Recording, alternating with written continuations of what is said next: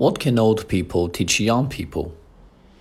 I think senior citizens can teach young people plenty of things. For example, they can teach young people how to see through people and they can tell whether a person is a good person or a bad person immediately because they have so much experiences and they can just draw examples from the past. It's very easy for them, a piece of cake. But on the other hand, young people can also teach old people things. The easiest example that I can come up with would be electronic devices.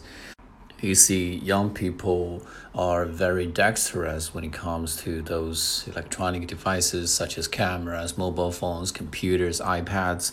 Um, I think they could teach old people to use uh, these devices so as to bring plenty of convenience to their lives. 近期准备考试的同学呢，可以在淘宝中搜索关键词“彭百万”获取最新的雅思口语素材。